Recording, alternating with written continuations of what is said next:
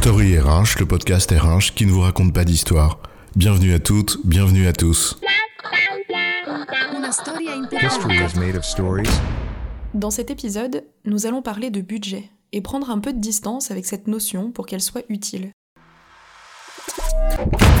Chères collaboratrices, chers collaborateurs, la situation est grave. Nous ne sommes pas au budget, 10% en dessous du prévisionnel, vous mesurez un peu? Je compte donc sur votre engagement sans faille, car notre avenir dépend de vous. Nous nous en sortirons tous ensemble qu'au prix du sacrifice de chacune et de chacun d'entre vous. Et vas-y, et bientôt il va se prendre pour Churchill avec son Je n'ai rien d'autre à vous offrir que du sang, du labeur, des larmes et de la sueur. 10% en dessous du budget, d'accord, mais il n'y a pas mort d'homme quand on fait 30% de marge, non? Ah, le budget prévisionnel qui rythme le quotidien en entreprise. On dirait Sisyphe et sa pierre. C'est grave, docteur, si on n'est pas au rendez-vous? On n'est pas au budget, mais on s'en fout. C'est quoi l'histoire?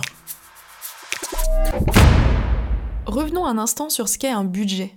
Que celui-ci soit annuel, trimestriel ou mensuel, c'est juste un objectif qu'on se donne.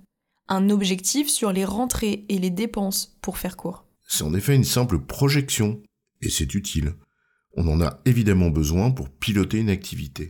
Et ce, quel qu'en soit le degré de formalisme qui va du doigt mouillé parce que t'as juste trois entrées et deux sorties, jusqu'à la gigantesque mécanique aussi bien huilée qu'implacable de l'ERP mondial, qui tourne en permanence pour satisfaire aux injonctions d'information des marchés financiers. On en a besoin, en effet, ce n'est pas ce dont nous voulons parler ici.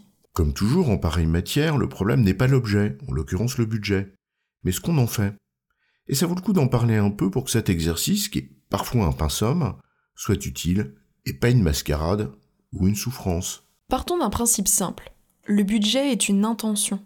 Elle repose donc sur la sincérité et le réalisme de ce qu'on y met, et le fait qu'on s'accorde sur le fait que c'est une intention. Or, qu'observe-t-on parfois dans les faits? Eh bien, le premier cas, c'est celui que nous avons caricaturé en introduction.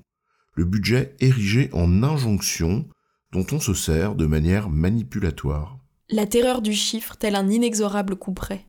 On est à moins 10%, tu te rends compte? Mais effectivement, moins 10% par rapport à quoi? Et mon ami, quand tu cries famine lorsqu'il te manque une plaquette de beurre dans ton frigo plein à craquer, ça sert pas vraiment ta crédibilité. Alors ne t'étonne pas si tu as du mal à engager tes collaborateurs.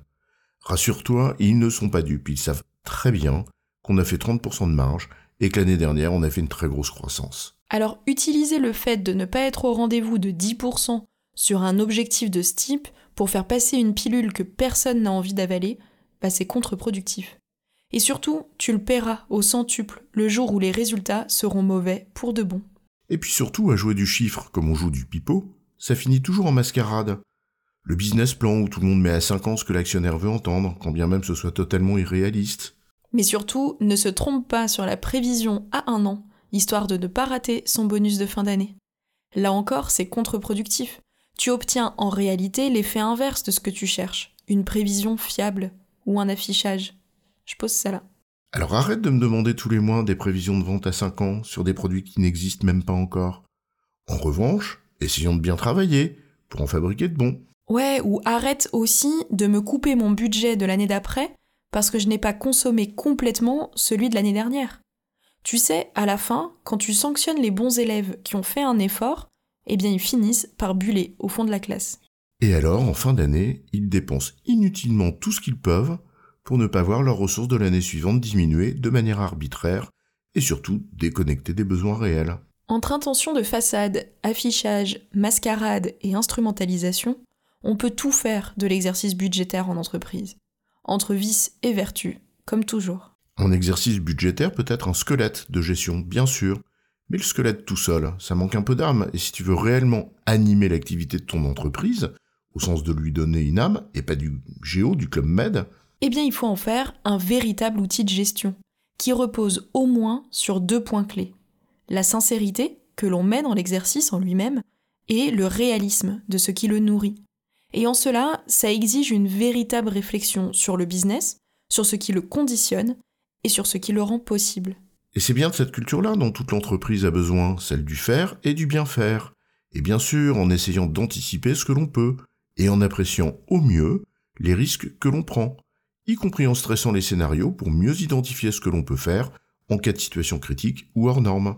En un mot, ou en dix, combiner le besoin de prévision et l'utilité de la prospective. Le premier requiert des outils de gestion, comme un budget sincère et réaliste, et le second, une réflexion permanente sur l'activité et ses contraintes. Alors ne totémisons surtout pas le budget. Comme tout outil ne doit pas servir à mettre à genoux, mais à nous faire grandir, c'est-à-dire à mieux piloter l'activité. C'est aussi une affaire d'acculturation du corps social sur le sens qu'on y met. En deux mots, être responsable. Et c'est ce que nous devrions développer chez tous les collaborateurs.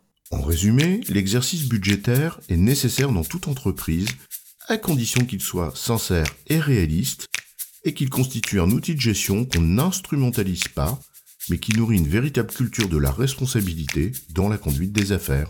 J'ai bon, chef? Oui, tu as bon, mais on va pas en faire toute une histoire.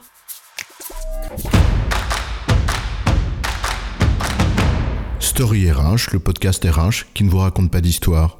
Retrouvez tous les épisodes sur storyrh.fr.